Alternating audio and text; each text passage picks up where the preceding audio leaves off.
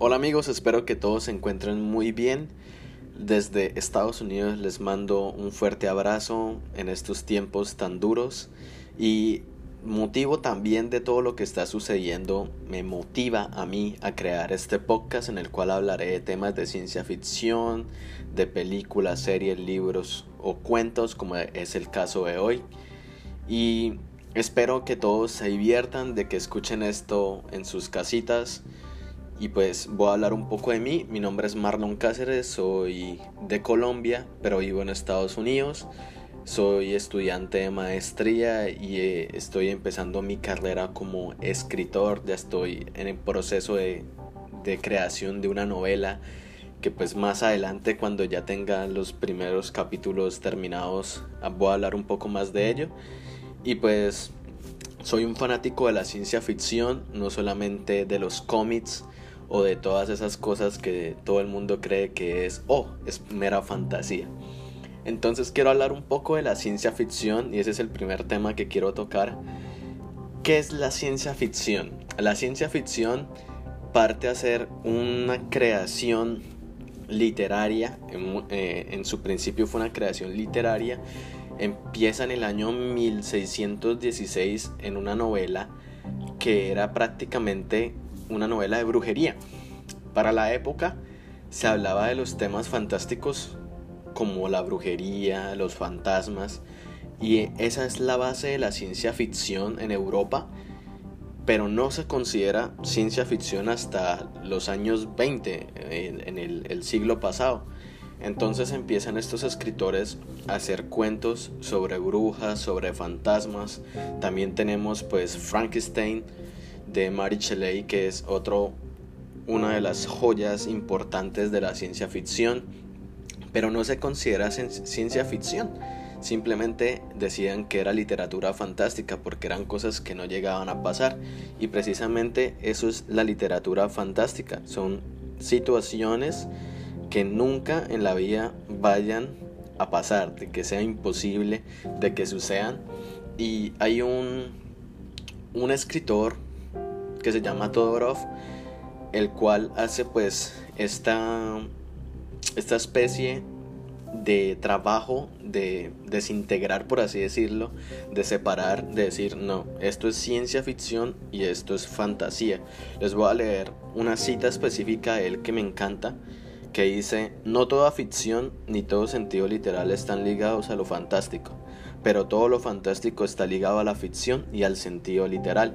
Entonces, no siempre la ciencia ficción tiene que estar acompañada de la de la literatura fantástica, porque como ya sabemos son cosas que nunca nosotros imaginemos que suceden. ¿Qué pasa con la ciencia ficción? En muchos casos toma realidad. Les voy a poner un ejemplo así sencillito de un cuento que a mí me encanta y para mí es uno de los pilares de la ciencia ficción en Latinoamérica de Eduardo Ladislao Humbert, es un eh, escritor argentino, y saca en 1879 un cuento llamado Horacio Calimbán o los autómatas, en el cual un grupo de personas en Alemania visitan a un científico y este científico los recibe con una especie de robots, pero son otras versiones de unas personas que ellos ya conocen. Estos robots o autómatas imitan completamente las acciones que ellos hacen, incluso su aspecto físico es igual al de las otras personas y ellos empiezan a dudar en ese cuento de que probablemente las personas que los rodean ya no sean humanos, sino sean autómatas o sean robots. Y pues uno dice 1879 no había mucha tecnología y no había robots. Lo máximo que había llegado a ser el hombre en esa época era pues lo de la revolución industrial, de que están las máquinas, el ferrocarril, pero no una máquina como tal que imite las, las características de una persona.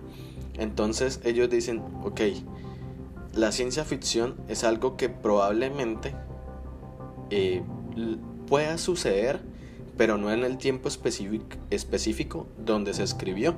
Si nos damos cuenta, en nuestros tiempos, en el año, pues, para, el 2020, que es en el año en el que estamos, ya hay robots que pueden imitar la apariencia de personas. Se les puede colocar la apariencia, los ojos, todo. Y una persona puede decir, ah, eso es una persona, pero en realidad es un robot. Para la época en que Eduardo Laislao lo escribe, no había robots. Entonces la ciencia ficción dice, ok, entonces en algún momento puede que haya robots o autómatas. A diferencia de la, literatura fantástica, pues que eh, te pueden colocar de que haya unicornios y pues un unicornio no lo hemos visto hasta ahora. Entonces esa es como la primera aclaración que, que siempre se tiene que hacer entre la literatura fantástica y lo que es la ciencia ficción, con el ejemplo de, de Horacio Calimbano Los Autómatas, un cuento súper genial del cual también puedo hacer un episodio. Ahora, eh, también partimos de que la ciencia ficción no simplemente la literatura, sino también el cine y las series. Y en estos momentos todo el mundo ve series donde dicen, ay, tan chévere, pero en realidad no saben que son de ciencia ficción. Por ejemplo, una serie muy famosa eh, que se llama Dark, que está en Netflix, se la recomiendo, habla sobre viajes en el tiempo. Eso es un tema de ciencia ficción.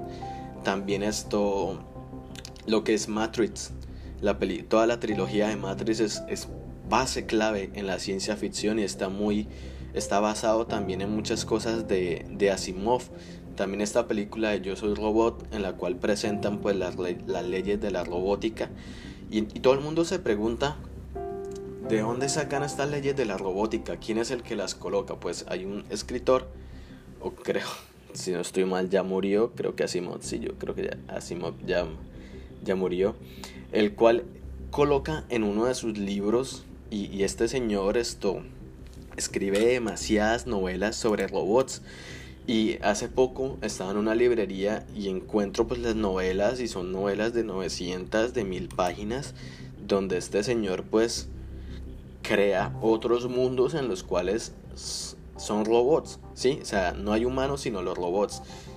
Y coloca muchas cosas, teología, temas filosóficos en esa escritura, sí, eh, falleció en 1992.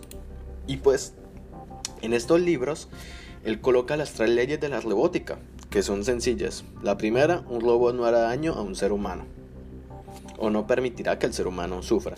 La segunda, un robot debe cumplir las órdenes dadas por los seres humanos. Y pues que esta ley no influya con la primera. Y la tercera es un robot debe proteger su propia existencia en la medida en la que esta protección no entre en conflicto con la primera o la segunda ley. ¿Qué es lo que sucede? Cuando Asimov coloca estas, estas leyes en sus libros, no es que haya robots como tal, ¿sí? O sea, se estaban empezando a ver algunas máquinas, pero ahorita sí hay robots. Y muchas empresas que desarrollan esta tecnología siempre ponen en precaución estas leyes, o sea, siempre se van a basar en estas leyes. Entonces, lo que era ficción, que nos coloca un mundo que Asimov escribe sobre un mundo de máquinas, de, robots, y coloca unas leyes en las cuales estos robots se, se basaban, ahora pasan a ser nuestra realidad. Entonces esta ciencia ficción deja de ser ficción y se vuelve la realidad. Y eso también es otra aclaración, la ciencia ficción es un reflejo de la realidad, porque en algún momento la tecnología se va a desarrollar y nosotros vamos a ver eso posible. Ahora, eso un poco sobre la ciencia ficción, el cine y, la tecnología también ha ayudado a que nosotros entendamos y que podamos explorar otros temas les, en, este podcast también voy a hablar de algunas películas que creo que hacen cosas maravillosas y los, también los motiva que los vean. La idea de esto es que cuando yo hable de un tema, ustedes también puedan conocer del tema. Si ya sea una película, les dejaré el link. Si, si ya sea el cuento, ya les subiré el link para que lo descarguen. Como lo hice con el cuento de, de rebaño lo pueden descargar. Es algo largo, pero les digo, la lectura es maravillosa porque es un cuento de ciencia ficción que, no parece de ciencia ficción. Entonces, para hablar un poco sobre el tema, ya entrando al, texto del cual quiero centrarme el día de hoy, es la situación que estamos pasando. Esto de, del COVID-19, no quiero decir el nombre porque ya estoy cansado de escucharlo, pues se propaga, se está propagando más en el mundo, es inevitable que no se propague. Se ha hablado mucho en, otras, en, otros libros de ciencia ficción, incluso otras novelas sobre pestes, sobre eh, virus que se desatan en el mundo y, y causan, por así decirlo, el exterminio o el fin de la humanidad. Obviamente, espero yo, no lleguemos hasta ese punto y que la gente pues acate las reglas, que los gobiernos en, en, lo posible puedan preservar o tratar de que se cumpla. Entonces yo dije, esto se me parece mucho a algo que ya leí y es donde encuentro a, César Mallorquí, que pues ya tuve la oportunidad de, de estudiarlo y leerlo el semestre pasado y precisamente tiene este cuento, El rebaño, que me parece hermoso.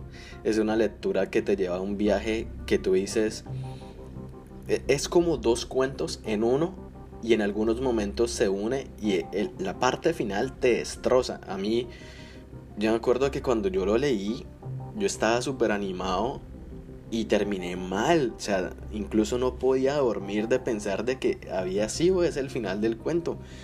Pero obviamente eso es ficción, ¿no? Y ese es también, pues, le destaco a César Mallorquí lo que, lo que hizo. Entonces, ¿quién es César Mallorquí? Es un autor español que nace en Barcelona y vive todo el resto de su vida en Madrid. Ha sacado otros libros desde de ciencia ficción desde los años 80. Tiene influencias de Jorge Luis Borges, de Freddie Brown y también a Ray Bradbury, que es otro escritor de ciencia ficción muy famoso, que es el escritor de Fahrenheit 451, Crónicas Marcianas, que son otras obras geniales de ciencia ficción. También esto, Mallorquí, todavía está vivo y tiene un, blog que se llama fraternidadbabel.gospel.com en el cual hace mensualmente una que otra entrada y la última se llama Reflexiones en el año del virus y la sacó el, este pasado jueves. Es una entrada súper chiquitica, muy bonita, reflexiones sobre lo que está pasando en estos momentos. Y precisamente de donde saco este cuento es de uno de sus libros que se llama El Círculo de Jericó. Este libro salió en mayo de 1995 y er, es de sus primeras recopilaciones de cuentos. Y me, parece interesante también otros títulos de ahí que se llama El mensaje perdido, La pared de hielo, Materia oscura, son otros cuentos de Mallorquí que escribe a principios de los años 90. Y pues ahí encontramos el rebaño que fue escrito en 1993 y es un cuento de escenarios apocalípticos. Y todo el mundo cuando dice apocalíptico dice, no, espero que eso nunca suceda. Ay, Dios mío, con lo que nos tenemos que enfrentar cada día. Entonces, ahora sí hablemos un poco de, de rebaño, que es este cuento que pues estoy motivando a leer. Me parece una lectura bastante buena y son dos cuentos en uno.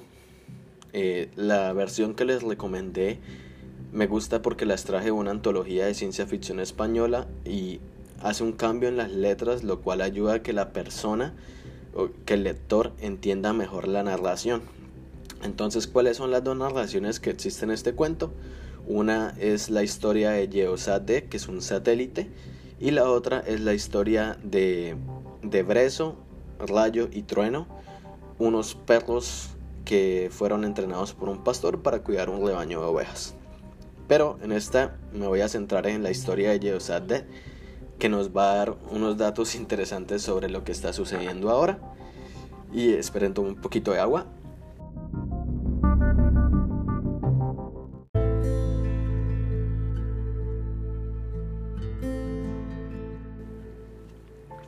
Y empezamos. Entonces, ¿quién es Geosat Geosat es un satélite que fue construido por un consorcio de empresas europeas con el fin de obtener datos terrestres sobre minería, agricultura, pesca, ganadería y meteorología.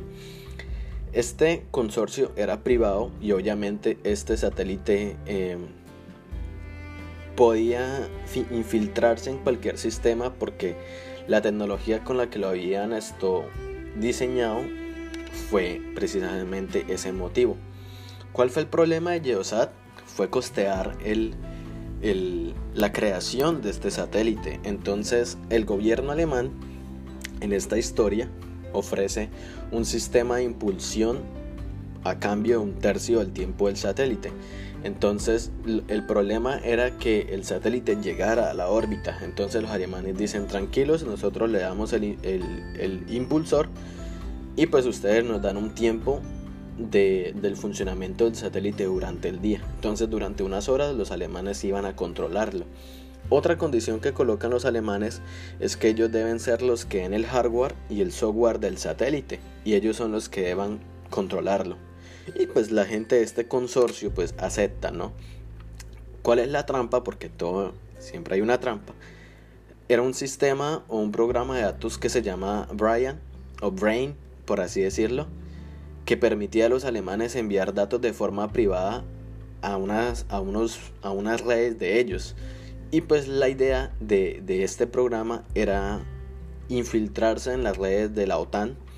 Entonces ellos ya tenían una excusa ahí para pues infiltrar su, sistema y pues como era este conflicto bélico eh, qué mejor que que colocar un programa de ellos en un satélite que simplemente iba a cumplir otra función entonces sus enemigos los árabes no iban a decir ah ellos están mandando un satélite para para espiarnos entonces eso es como lo interesante acá con que hicieron pues los alemanes, ¿no? Entonces ellos esto tenían la excusa perfecta, ¿sí? Para espiarlos. Luego, eh, el diseño de, la máquina como tal del cerebro de Geosat era uno de un ordenador japonés que se llama Tohoku y pues ya con eso tenían el cerebro, ¿sí? Y se considera en el cuento, quiero decir, en el cuento, no en nuestra realidad, sino en el cuento, que esta fue la primera y única inteligencia artificial que jamás ha existido. O sea, nadie sabía que eso existía. Solo las personas que lo crearon. Entonces luego, eh, lo, lo envían al espacio, funciona sin ningún problema funciona durante dos años, durante el día lo controlan los europeos, los americanos, entonces el, satélite cumple su, su, trabajo como tal. Pero un día cambia la rutina del satélite porque los alemanes empezaron con el control total de sus funciones. Porque empieza el, conflicto bélico que tienen contra los árabes. Entonces ellos dicen que utilizan este satélite con la excusa de proteger a la civilización occidental. Entonces, Geosat recibe la orden de modificar su órbita, se va encima de, este país, no dicen qué país oriental, y los empiezan a espiar, empiezan a infiltrarse en las llamadas, en todos los sistemas que hacen, y un día, pues está Geosat ar, orbitando, perdón, orbitando este planeta y sucede algo que lo quiero leer tal al pie de la letra porque me parece bastante duro, pero es de algo que se ha hablado muchísimos años. Deme un segundo, lo busco. Acá está, a ver. Se los, se los quiero leer, leer tal y como está acá porque, no sé, siempre me... Um, por así decirlo, toca un poco la, la, la psiquis de, lo, de, la ciencia ficción, de cómo este autor ha llegado a, a escribir eso. Entonces acá está. Por último, fue testigo de la explosión de las cinco bombas de hidrógeno que borraron del mapa al pequeño país árabe y que pusieron en marcha un refinado y letal plan de venganza que desataría sobre la tierra la furia del tercer jinete del apocalipsis, la enfermedad, la peste, las plagas. Apenas dos meses después ocurrió algo inaudito. Las comunicaciones con la Tierra se vieron cortadas, se vieron cortadas y Geosat se quedó solo. Recuerden que pues Geosat es una inteligencia artificial y pues él se desespera a medida que va aprendiendo lo que está sucediendo él dice, ok, no tengo contacto con la Tierra, ¿qué está pasando con los humanos? Necesito enviarle datos y necesito que ellos me respondan. Entonces, este, este hardware que, se llama Brain, que ellos colocan eh, los alemanes, empieza a tener como una especie de raciocinio, entonces la máquina ya empieza a pensar y a aprender de la experiencia. Entonces Geosat emplea sus dos prioridades, que es una, obtener datos, y la segunda, establecer contacto con los seres humanos pertinentes, no cualquiera, sino con seres humanos que, que lo hayan creado a él, por así decirlo. ¿Qué es lo que pasa en la segunda historia? Es la historia de un pastor que vivía solo en las montañas y un día este pastor se encuentra con un cachorrito, él tiene otros dos perros y el cachorrito lo empieza a seguir a él y el, y el pastor le dice, está bien, si quieres vivir conmigo, pues tienes que acostumbrarte acá, tienes que aprender a pastorear y todo eso. Y el perro se llama Breso y está acompañado de Rayo y Trueno. Trueno es, un, es el, el líder, por así decirlo, el que los protege siempre de los ataques.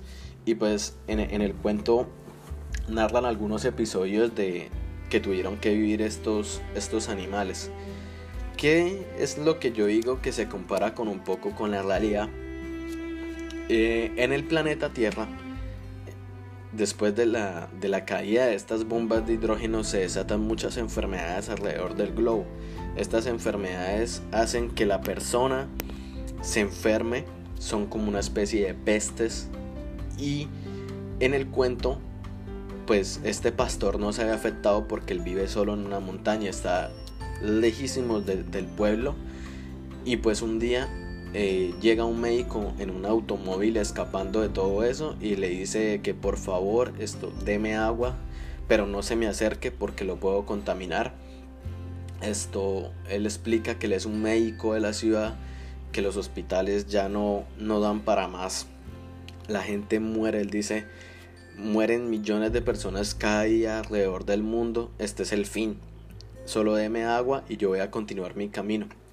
Entonces el pastor le señala un pozo y él lo que hace es coger pues, una taza que hay ahí cerca del pozo, toma, le echa al carro y todo eso y se va al médico.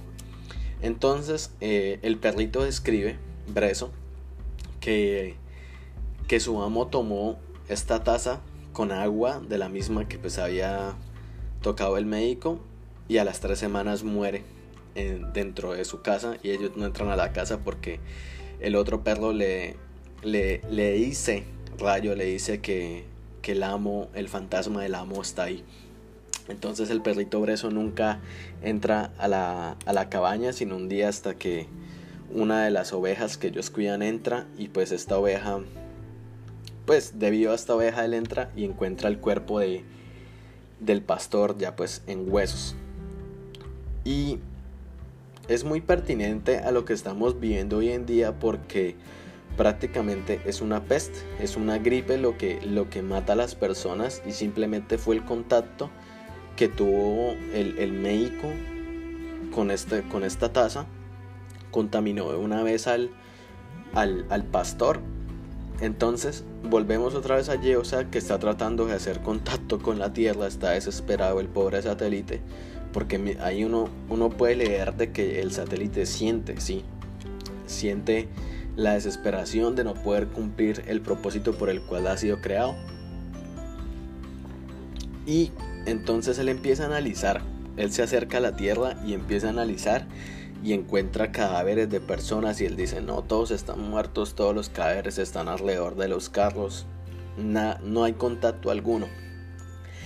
Y entonces Em, hay una especie como de lluvia cósmica que hace que el satélite se mueva y él empieza a ver como una especie de, actividad en la Tierra. ¿Cuál es la actividad que él ve en la Tierra? Pues precisamente todas las ovejas del rebaño que cuida Brezo, Rayo y Trueno.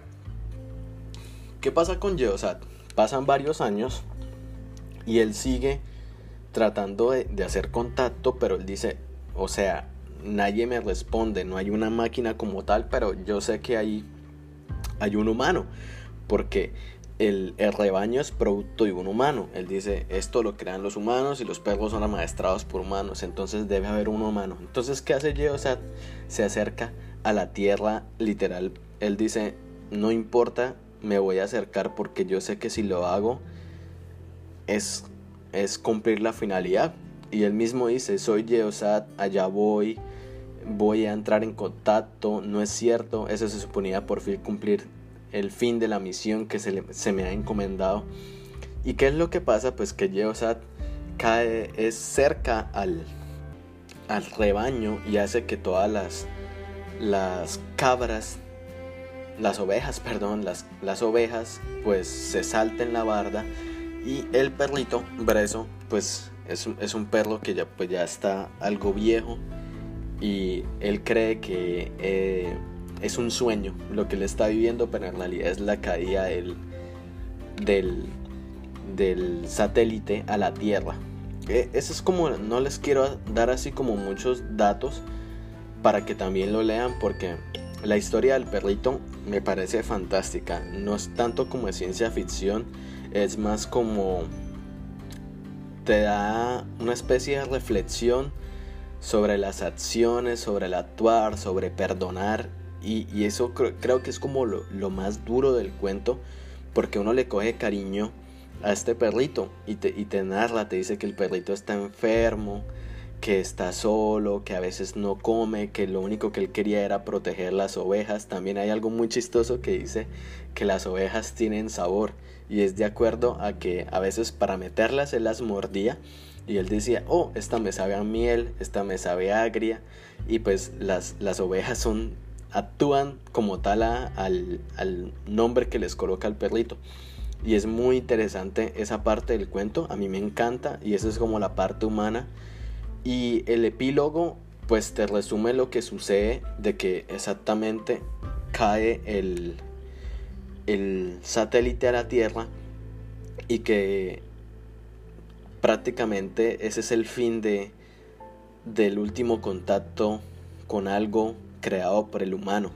Entonces hay una frase interesante que dice que el lobo, eh, el perro es un lobo para el perro y prácticamente nos expone que la propia creación del ser humano, en este caso Geosat, este satélite, destruye otra creación que es un rebaño, ¿no? Que, pues el pastor había dedicado sus años de vida y pues había adiestrado a Brezo, Rayo y Trueno para cuidar este rebaño. Entonces es como que el, propio ser humano destruye a sí mismo, ¿sí? destruye su creación. Y pues este cuento no se los describo así tal a profundidad porque quiero que lo lean, los motivo mucho. Son, sé que son como 21 páginas, pero es una lectura que les digo, es un cuento de ciencia ficción.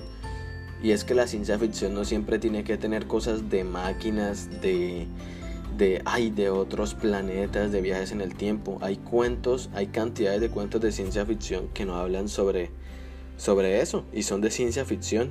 Y pues en este, en este podcast pues quiero em, hablar de ello porque es muy apropiado lo que vivimos para que cuando pasen este tipo de situaciones por las cuales el mundo está viviendo, uno diga, ya sé que ya sé de dónde leí esto o esto se, se asemeja un poco a lo que estamos viviendo. Y eso, y esa es como mi experiencia con, con este tipo de cuarentena, con esta situación. Para mí esto se me asimila a miles de cuentos, de películas que he leído y no se me hace algo extraño, no se me hace algo extraño lo que está sucediendo.